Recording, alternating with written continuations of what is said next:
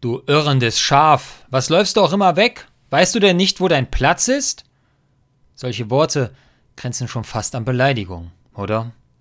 Du irrendes Schaf. Aber ich lese genau diese Schärfe im ersten Petrusbrief im zweiten Kapitel, wo geschrieben steht, denn ihr wart wie irrende Schafe, aber ihr seid nun umgekehrt zu dem Hirten und Bischof eurer Seelen. Sich als Schaf zu verirren, das kann ich mir gut vorstellen. Ja, ich habe eine Herde mitsamt Schafen und den individuellen Irrwegen gedanklich vor Augen. Zuerst, sanft auf der abgezäumten Wiese entdeckt ein Schaf, dass jenes Gras ein Stück außerhalb des Zaunes viel saftiger und grüner ist. Noch im Blickfeld der Herde lässt es den neuen Ort in falscher Sicherheit auf sich wirken.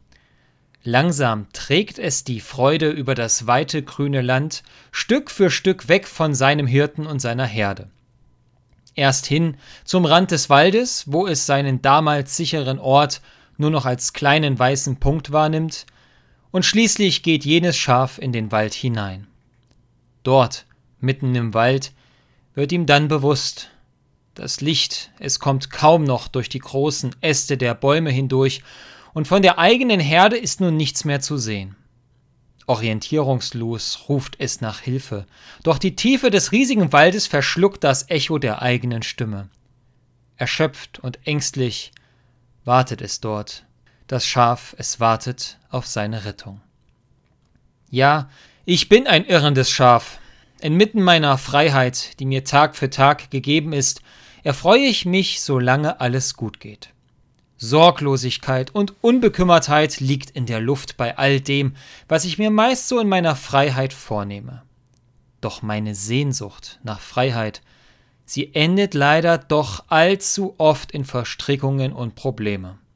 Eine Grenze überschritten, das falsche Wort gesagt, eifersüchtig gehandelt und argwöhnisch andere beobachtet. All das macht mich unfrei und führt mich in den dunklen Wald hinein. Es lastet auf meiner Seele und zieht mich hinunter. Erst viel zu spät, wenn überhaupt, erkenne ich, was ich getan habe. Viel zu spät, wenn Beziehungen schon kaputt gegangen sind und die damalige Freude nur noch als Erinnerung existiert. Egal, wie sehr ich mir festnehme, dass ich mein Leben aus eigener Hand gestalte und meistere, letztlich werde ich früher oder später mit meinem eigenen Irrtum konfrontiert. Misericordias Domini, der zweite Sonntag nach Ostern oder auch Hirtensonntag genannt. Er trägt diesen Namen, weil es um jene Rettung aus der Hand des Hirten geht. Ein Hirte namens Jesus, der sich richtig gut mit irrenden und vor allem verlorenen Schafen auskennt. Ganz ehrlich, mit Blick auf seinen Job als Hirte, da hätte ich schon längst den Hirtenstab hingeworfen. Man muss sich mal vorstellen, womit dieser Hirte alles zu kämpfen hat.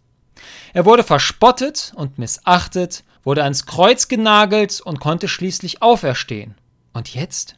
Jetzt nach Ostern, da gibt es Millionen von Schafen, die sich Tag für Tag und Stunde um Stunde verirren.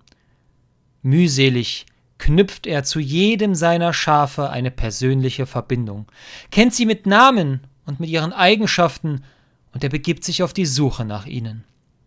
Ein solcher Hirte wie er, der schmückt sich nicht mit seinem eigenen Erfolg, sondern er blickt stets auf seine Schafe und nimmt das Leid und den Schmerz seiner Herde auf sich. Ja, ein solcher Hirte opfert sich voll und ganz auf, komme, was wolle. Als guter Hirte, da will Jesus nur eins Sorge tragen, sich für Unversehrtheit einsetzen und ein Zuhause all seinen Schafen bieten. Auch weiterhin werde ich mich irren, auf Abwege geraten und damalige Entscheidungen tief bereuen.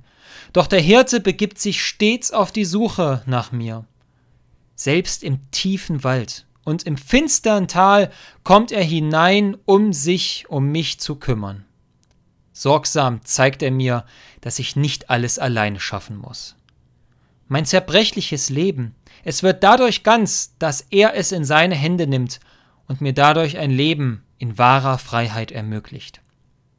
Es ist eine Freiheit, die am Ende nicht durch menschliche Macht beschränkt oder beschädigt werden kann. Es ist eine Freiheit, die ich mir am Ende selbst nicht verbaue durch fahrlässige Entscheidungen. Es ist eine Freiheit, die mir am Ende nicht durch Schicksalsschläge oder gar durch den Tod genommen werden kann.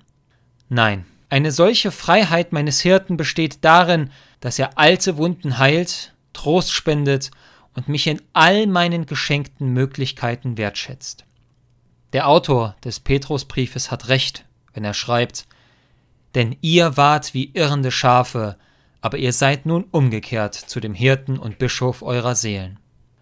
Eine Umkehr ist möglich, damals wie heute, denn mein und dein Hirte ist auf der Suche.